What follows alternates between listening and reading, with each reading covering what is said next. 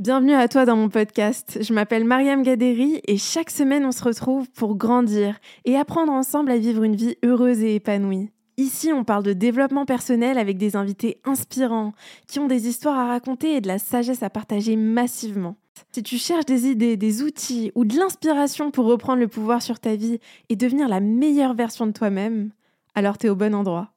Je te souhaite une très belle écoute. Coucou les amis, je suis très contente de vous retrouver pour un nouvel épisode du podcast. Aujourd'hui, je vais vous parler d'un sujet qui me tient vraiment à cœur. Ce sujet, c'est les histoires qu'on raconte à propos de nous-mêmes. Donc les histoires qu'on raconte aux autres et à nous-mêmes à propos de nous-mêmes. Vous allez voir que c'est vraiment au cœur de toute forme de transformation et je vais pas mal m'appuyer sur mon expérience personnelle pour vous montrer à quel point ces histoires-là, elles ont un impact phénoménal sur notre vie et sur ce qu'on est capable ou non de faire. Avant de continuer et de démarrer l'épisode, je vais vous demander un tout petit service. Si le podcast vous aide, s'il résonne avec vous, s'il vous apporte ne serait-ce qu'un tout petit peu d'aide au quotidien, je vous serais tellement reconnaissant de prendre quelques minutes de votre temps et de, me laisser une note, un avis sur Apple Podcast ou Spotify. Ça impacte énormément le podcast, ça lui donne beaucoup plus de visibilité. Et moi, ça m'aide vraiment à savoir que le podcast a un impact positif sur vous. Parce que c'est vrai que c'est pas le même format que le contenu sur les réseaux sociaux où je peux voir vos commentaires, voir vos retours en direct. Là, vraiment, j'ai moins de visibilité sur vos retours et donc quand je vos notes, quand je vois vos avis, vous n'avez pas idée à quel point ça donne de la force. Je vous en serais vraiment reconnaissante et en attendant, je vous souhaite une très belle écoute. Alors aujourd'hui, je vais vous parler des histoires qu'on se raconte. Pourquoi est-ce que je vais vous parler de ce sujet? Parce que sans s'en rendre compte, tout dans notre vie, pratiquement tout est régi par les histoires qu'on se raconte. Et on réalise pas en fait que parfois on vit avec le même disque rayé, c'est ce que moi j'ai longtemps appelé le disque rayé qui tourne en boucle, et qui est l'histoire qu'on se raconte à nous-mêmes et aux autres à propos de nous-mêmes. On appelle ça souvent la petite voix à l'intérieur de notre tête, moi je l'ai appelé le disque rayé, la voix tyrannique, mais on peut donner tous les noms qu'on veut à cette voix et, à cette... Euh, à ce disque, à cette cassette qui tourne en boucle à l'intérieur de nous, ça n'empêche que ces histoires-là qu'on se raconte ont un impact phénoménal sur nous. Moi, je me suis beaucoup raconté d'histoires quand j'étais plus jeune et encore jusqu'à récemment, je me racontais beaucoup d'histoires. Faut savoir qu'on se raconte toujours des histoires, mais que ces histoires non seulement ne sont pas toujours vraies, elles ne sont pas toujours utiles et bénéfiques à notre bien-être, à notre épanouissement, à notre développement personnel. Pourquoi? Parce qu'on peut se raconter des histoires qui nous renforcent dans un statut de victime et qui donc renforcent notre sentiment d'impuissance. Mais on peut aussi se raconter des histoires qui renforcent notre sentiment de puissance, qui nous révèlent notre puissance, notre résilience intérieure. Et c'est d'ailleurs, je vais vous dire, la seule chose sur laquelle on a du contrôle. On n'a pas de contrôle sur ce, qui nous arrive, on ne peut pas contrôler ce qui nous arrive, on ne peut pas contrôler comment les gens autour de nous vont agir, ce qu'ils vont nous dire, à quel point ils vont être fiables pour nous. On ne peut pas contrôler les événements malheureusement difficiles de la vie qui nous tombent dessus. Par contre, la seule chose sur laquelle on a du contrôle, c'est les histoires qu'on se raconte à propos de ce que l'on est en train de vivre, à propos de ce que l'on a vécu et à propos de nous-mêmes. C'est la seule chose sur laquelle on a du contrôle. Et vraiment, je pourrais débattre là-dessus, mais des, centaines d'heures, et prouver par A plus B qu'on a du contrôle sur rien d'autre que sur ça. Donc, je vais vous donner un petit exemple personnel d'une histoire que je me suis longtemps racontée et qui reprend ce principe de l'impuissance, la victimisation versus la puissance et la résilience intérieure. Pour vous donner un peu de contexte, moi j'ai grandi dans un HLM, dans une cité à Nanterre qui s'appelle Pablo Picasso. Et quand je dis ça, d'ailleurs, très souvent les gens sont, sont, choqués ou, c'est marrant parce que souvent on n'y croit pas quand je le dis. Mais c'est réel, j'ai grandi là-bas jusqu'à mes 12 ans. Et en fait, euh, on était en grande difficulté et en grande précarité financière. Et en fait, ce qu'il faut savoir, c'est que mon père voyageait beaucoup. Euh, mon père qui a un, passé, une histoire vraiment euh, très particulière parce que à 18 ans, il a dû fuir son pays, son, pays qui est l'Iran parce que c'était la, révolution en 79. Et malheureusement, il a dû tout quitter euh, du jour au lendemain alors que bah, il venait d'obtenir son bac à 19.4 de moyenne. Il devait rentrer et faire Polytechnique en Iran. Il avait été accepté. Enfin voilà, il avait tout un avenir qui l'attendait là-bas. Malheureusement, la guerre, euh, la révolution est tombée. Ensuite, il y a eu la guerre entre l'Iran et l'Irak. Enfin bref, c'était vraiment une période très difficile et il a dû se réfugier en France avec sa famille avec ses frères et sœurs. Et en fait, quand il est arrivé, malheureusement, on n'a pas reconnu son diplôme et on l'a pas laissé continuer ses études. Malheureusement. Bon, c'est pas du tout pour euh, blâmer qui que ce soit ou dire euh, c'est de la faute de. Non, non, pas du tout. On n'est pas, on pas là pour ça et c'est pas l'objectif de cette histoire. Mais je vous donne juste du contexte. Quand il est arrivé, il a tout fait pour trouver des solutions. Il a commencé à en fait, finalement, quand on n'a pas de diplôme, quand on n'a pas moyen de continuer ses études ou d'avoir un travail euh, traditionnel, entre guillemets, bah, qu'est-ce qu'on fait? On entreprend. Et donc mon père, il a toujours été entrepreneur, il a toujours euh, eu cette, euh, cette fibre, cette âme d'entrepreneur, parce qu'il a dû se débrouiller et faire face à des situations extrêmement difficiles très très jeune. Et donc, il a commencé à lancer ses, ses, entreprises, euh, il, travaillait entre la France, l'Allemagne, il vendait des voitures, il se déplaçait, donc il voyageait beaucoup en fait. Il était vraiment euh, très souvent absent. Et ce qui s'est passé, c'est que je me suis longtemps raconté une histoire euh, par rapport à ça en me disant, bah moi, j'ai grandi avec un père absent.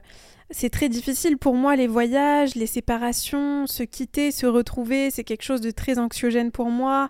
Euh, je me suis longtemps raconté cette histoire où j'étais vraiment la victime de ce vécu très douloureux, où j'aurais voulu avoir une famille plus traditionnelle, qui était tout le temps présente à la maison, qui voyageait pas trop, qui... Et en fait, à un moment donné, je me suis posé la question, mais Mariam, est-ce que cette histoire que tu te racontes est vraie? Alors, bien sûr, elle est vraie à un certain niveau. Dans les faits, c'est vrai que j'ai grandi avec euh, une famille assez euh, particulière parce que mes parents étaient pas, euh, ne travaillaient pas dans un travail traditionnel de 9h à 17h avec une stabilité, etc. Non, j'ai pas grandi dans ce, dans ce cadre-là. C'est vrai aussi que mon père voyageait beaucoup et que du coup je pouvais moins le voir qu'une personne, qu'un enfant qui voit son père tous les jours, qui rentre du, travail. Et encore, je sais qu'il y a des enfants qui n'ont pas, non plus passer énormément de temps avec leurs parents, même quand leurs parents vivaient chez eux, parce que parfois leur travail euh, ne leur permettait pas de voir leurs enfants euh, aussi souvent qu'ils auraient voulu. Donc, il y a du vrai dans cette histoire, mais ensuite je me suis demandé, est-ce que cette histoire t'aide Est-ce que, cette histoire t'est utile et bénéfique? Et la réponse immédiatement, c'est quoi? C'est non. Non, cette histoire ne m'est pas utile, non, cette histoire ne m'aide pas. Cette histoire renforce un sentiment de victimisation et d'impuissance. quand je me raconte cette histoire, j'ai la sensation d'être quelqu'un qui subit, qui a subi et qui subit encore. Parce que ce que je me disais, c'est que c'est important pour moi de comprendre euh, l'impact que ça a eu sur moi, etc. J'étais vraiment dans cette introspection où il fallait que je comprenne euh, qu'est-ce qui avait impacté ma vie, qu'est-ce qui avait été impactant dans mon enfance, etc. Donc j'ai commencé à beaucoup me raconter cette histoire. Mais à un moment donné, je me suis rendu compte que cette histoire, déjà, même si elle avait du, du vrai, elle n'était pas totalement vraie parce qu'il y avait des choses dans cette histoire que je ne prenais pas en compte, que je ne que je ne révélais pas. Et j'ai décidé du coup à ce moment-là de me dire mais Mariam, comment est-ce que tu pourrais revisiter ce qui s'est passé pour te raconter une nouvelle histoire qui réveille et qui révèle ta puissance intérieure et ta résilience? Et du coup, je me suis raconté une nouvelle histoire et je me suis dit, et d'ailleurs, le terme se raconter une histoire, peut-être que vous allez le voir comme se raconter des bobards, mais c'est pas du tout ça. En fait, on, a tous une, on, est tous en narration de notre propre vie. Donc, comment est-ce que tu veux que cette narration fonctionne? Comment est-ce que quelle histoire tu veux te raconter à propos de toi-même? Moi, j'ai décidé de me raconter une nouvelle histoire en me disant, bah, ton père a beaucoup voyagé, ton père a été un entrepreneur dès son plus jeune âge. bah en fait, ça a été extraordinaire pour toi parce que ça t'a inspiré à voyager, ça t'a inspiré à découvrir de nouvelles cultures. T'as pu t'ouvrir au monde. Est-ce que t'aurais été faire tes études à 18 ans à Londres dans un pays où tu ne connaissais personne, dans une des meilleures universités d'Angleterre et même du monde, si ton père ne t'avait pas donné le goût au voyage? Si ton père n'avait pas été quelqu'un qui prenait des risques, qui sortait de sa zone de confort, est-ce que toi, tu serais sorti de ta zone de confort? Si tes parents n'avaient pas voyagé, parce que ma mère aussi a beaucoup voyagé. Euh, quand mes parents étaient ensemble, elle a suivi mon père, ils sont allés vivre au Kazakhstan, ils sont allés vivre euh, en Iran, ils ont, ils ont vécu plein de choses, mes parents. Est-ce que moi, j'aurais été vivre à Londres? Est-ce que derrière, j'aurais été vivre à Dublin pour faire mon premier job à, seulement 21 ans dans une boîte de conseil américaine où vraiment c'était j'étais la plus jeune de la boîte et j'avais d'énormes responsabilités à mon jeune âge Est-ce que j'aurais vécu ça si mes parents n'avaient pas été entrepreneurs, s'ils n'avaient pas voyagé, si mon père n'avait pas, voyagé? Non. Ça ne veut pas dire que je ne reconnais pas le sentiment euh, que j'ai eu quand j'étais plus jeune. Ça ne veut pas dire que l'autre histoire est fausse. L'autre histoire que je me racontais n'était pas forcément fausse, seulement elle me desservait. Cette histoire-là, elle me rendait impuissante. Elle me renforçait dans un statut de victime. À partir du moment où je me suis posé la simple question Bah, Mariam, comment est-ce que tu as grandi? Comment est-ce que tu es sortie grandie et plus forte et plus résiliente de ce que tu as vécu? À partir du moment où j'ai répondu à cette question, j'ai pu me raconter une nouvelle histoire où dans cette histoire, j'étais forte, j'étais puissante, j'étais capable. J'avais appris des choses de quelque chose qui avait peut-être été un peu douloureux. Et encore une fois, ce que je veux dire par là, c'est bien sûr qu'on reconnaît qu'à un moment donné, on a été dans une posture où on était impuissant, où on a ressenti de la douleur, de la souffrance, quelque chose nous a manqué, quelque chose a été douloureux à vivre. Ça, je, ne, le, nie pas. Je ne suis pas dans le déni de ce que j'ai vécu. Seulement, je choisis de le voir sous un angle différent, l'angle à travers lequel je regarde ma vie, je regarde le film de ma vie, est totalement différent. Et quand je le regarde sous ce, nouveau filtre, avec ces nouvelles lunettes, je vois une vie pleine, pleine d'espoir, pleine de possibilités, pleine de ressources, pleine de puissance, de force, de résilience, d'apprentissage, de sagesse. Par contre, quand je me raconte l'histoire de bah moi, j'ai manqué de ça, je manque de ça, c'est pour ça que je suis comme ça, euh, je renforce ce sentiment d'impuissance et surtout je me garde dans cette posture-là. Vous voyez ce que je veux dire? En fait, on a été victime à un moment donné dans notre vie, on a vécu des choses. Et c'est réel. Mais ça ne veut pas dire que l'on ne peut pas aujourd'hui décider que ce qu'on a vécu nous a apporté quelque chose. Et encore une fois, ça ne veut pas dire qu'on nie la souffrance. C'est vraiment quelque chose sur lequel je veux appuyer parce que je sais très bien que ça peut être interprété de cette façon ce que je dis et c'est pas le cas. Une autre histoire que je veux vous partager, qui est très personnelle, mais vous savez, je me sens totalement en sécurité avec vous pour vous partager des choses qui sont très importantes à mes yeux. Et si je vous les partage, c'est aussi parce que je suis en, sécurité avec moi-même, avec ma vulnérabilité, avec ce que j'ai vécu, pour pouvoir vous le partager, peu importe euh, comment ce sera réceptionné derrière, même si bien sûr j'espère et j'ai vraiment l'intention et l'espoir que ce sera bien réceptionné. Quand j'étais plus jeune, mes parents, quand ils étaient ensemble, malheureusement, j'ai grandi avec euh, énormément de, de chaos à la maison. C'est-à-dire que mes parents nous ont aimés et nous aiment de tout leur cœur, moi et ma sœur. Et on les aime, mais, vraiment plus, plus que tout au monde. Donc il n'y a vraiment pas une question d'amour, il n'y a pas eu de manque d'amour dans le sens où mes parents auraient tout fait pour nous. Malheureusement, mes parents ont vécu leur propre trauma, leur propre... Ils ont leur histoire personnelle. Et quand on était à la maison, parfois, il y avait des, vrais moments de crise et de violence à certains niveaux qui étaient vraiment difficiles à vivre et qui, et qui ont fait que très très jeune, j'ai dû cerner des situations de crise, apprendre à les gérer, apprendre à apaiser des tensions euh, et devoir faire face à une certaine euh, insécurité. Encore une fois, je ne blâme surtout pas mes parents, je les aime plus que tout au monde et je sais qu'ils m'aiment plus que tout au monde. Ils ont fait des choses pour moi pour lesquelles je serai reconnaissante toute ma vie. Donc c'est pas là, je suis, juste en train de vous parler d'une partie de mon histoire, mais mon histoire est remplie de plein d'autres choses et ma relation avec mes parents est remplie de plein d'autres choses merveilleuses dont je suis infiniment reconnaissante. Donc vraiment, je veux, je veux donner de la nuance et du contexte à ce que je dis.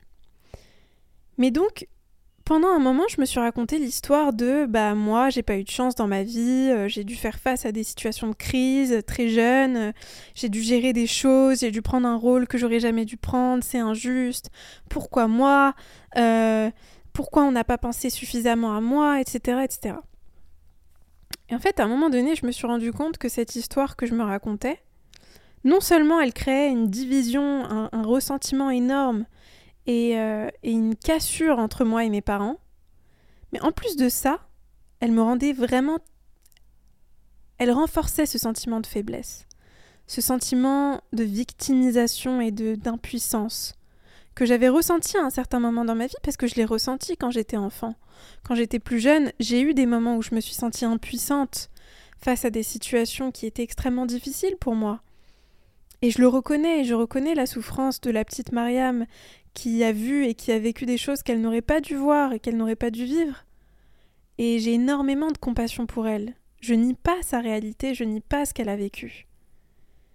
Mais aujourd'hui, je décide de voir les choses différemment. J'ai décidé de revisiter mon histoire et de me dire Ok, Mariam, t'as vécu des situations de crise, t'as vu de la violence, t'as vu beaucoup de colère, beaucoup de d'insécurité chez toi. Euh, Qu'est-ce que ça t'a appris? Qu'est-ce que ça t'a apporté? C'est dur cette question que je me pose, vraiment dur. Il y a presque un sentiment de... Euh, on peut très bien se dire mais t'es fou de te poser cette question, mais qu'est-ce qui te prend? Comment tu peux te poser une question pareille? Comment est-ce qu'on peut voir un bienfait à une injustice? Comment est-ce qu'on peut voir un bienfait à une souffrance? Je sais que c'est dur ce que je dis, mais pourtant, le seul moyen de se libérer de la souffrance qu'on a vécue dans le passé, c'est de se poser cette question et d'y trouver un bienfait. Tant que tu ne trouveras pas de bienfait à la souffrance que tu as vécue, elle aura de l'emprise sur toi, elle aura un pouvoir sur toi. Et donc, quand j'ai posé cette question, j'ai trouvé une réponse qui a été assez incroyable, et je me suis rendu compte que le fait que j'avais vécu toute cette instabilité émotionnelle à la maison, bah c'est ça qui a fait que très très jeune, j'ai dû apprendre à cerner, à comprendre, à lire l'être humain très très vite. J'étais extrêmement avancée pour mon âge, j'ai toujours été extrêmement mature.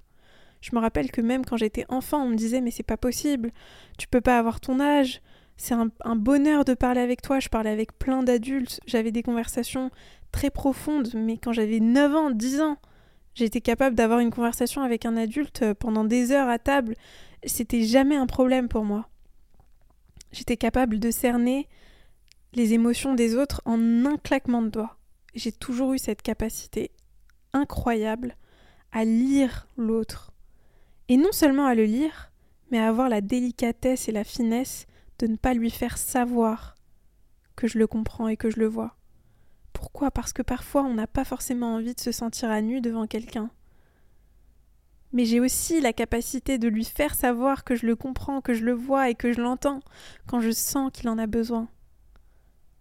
En fait, ce que j'ai vécu, ça m'a donné la capacité de, gérer et de réguler mes émotions d'une manière phénoménale. Parce que quand je devais faire face à des situations de crise, je devais moi-même gérer des émotions qui étaient très douloureuses pour moi. Donc j'ai dû très rapidement apprendre à cerner mes émotions, apprendre à les gérer pour moi pour pouvoir apaiser les autres à côté. Est-ce que c'était juste? Est-ce que je devais vivre tout ça? Certainement pas. Mais est-ce que si je l'avais pas vécu, est-ce que je ferais ce que je fais aujourd'hui? Est-ce que je tiendrais ce micro dans mes mains?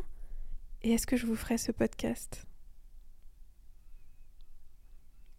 Ça me donne les larmes aux yeux parce que parce que je vous jure que Quand j'y pense, c'est comme s'il y avait une intelligence parfaite à toute chose. Et ça veut pas dire qu'on a mérité de vivre les injustices qu'on a vécues. On n'a jamais mérité de les vivre, jamais. Mais ça veut simplement dire que même dans la pire des souffrances, avec le temps, avec le recul, on peut y trouver un, bienfait, une sagesse, un apprentissage. Et je sais que je sais que pour certains ou certaines qui m'écoutent, je sais que ça semblera impossible et presque insultant de l'imaginer. Et je, vous promets que je vous comprends. Je vous promets que je vois votre souffrance et que, et que je la comprends vraiment, même si j'ai pas le même vécu que vous, même si on n'a pas le même vécu. On est capable de se mettre à la place les uns des autres. Mais en fait, on a juste du pouvoir sur cette question-là. Quelles sont les histoires que je me raconte à moi-même? Quelles sont les histoires que je raconte aux autres sur ce que j'ai vécu? Quels mots je décide d'employer pour décrire mon vécu? Ça a un impact phénoménal. C'est d'ailleurs tout ce qui compte parce que c'est tout ce qu'on peut contrôler. Si tu veux révéler ta puissance et ta résilience intérieure, si tu veux faire éclore et briller ta lumière, parce qu'elle est là, ta lumière, elle est en toi, ta force, ta résilience, ta puissance, tout ça c'est en toi, ça n'attend qu'à être réveillé. Ça demande simplement de répondre à la question suivante. Qu'est-ce que j'ai appris? Comment est-ce que j'ai grandi de cette expérience si douloureuse que j'ai vécue? Si t'arrives à avoir le courage, un jour, que ce soit aujourd'hui pendant que tu m'écoutes, demain, dans un mois, dans un an, de te poser avec toi-même et de répondre à cette question, je te promets, je te donne ma parole que ta vie changera. Pour la simple et bonne raison que tu sortiras définitivement du statut de victime dans lequel on t'a mis à un certain moment de ta vie. Parce que c'est vrai qu'à un moment donné, tu as été une victime, c'est vrai, c'est réel. Malheureusement, parfois on y reste beaucoup trop longtemps, alors que ça ne nous appartient plus, alors qu'on n'est plus une victime. T'es tellement plus, t'es tellement plus fort, plus puissant, plus puissante que les traumas que t'as vécus. T'as pas idée de la résilience qu'il y a à l'intérieur de toi je veux juste te rappeler de changer les histoires que tu te racontes à propos de toi-même. Change ton histoire. Avant de terminer le podcast, je voulais te parler de mon programme qui s'appelle Nouveau départ, que j'ai créé justement dans l'intention de partager avec vous tout ce que j'ai appris ces dernières années, comment est-ce que moi-même j'ai pris de nouveaux départs, comment est-ce que je me suis réinventée, comment est-ce que j'ai changé les histoires que je me suis racontées à propos de moi-même? Tout ça, c'est dans ce programme que j'ai intitulé Nouveau départ. C'est vraiment symbolique comme terme pour moi. C'est un programme qui comprend 8 modules avec 6 heures de vidéos que tu peux, suivre à ton rythme.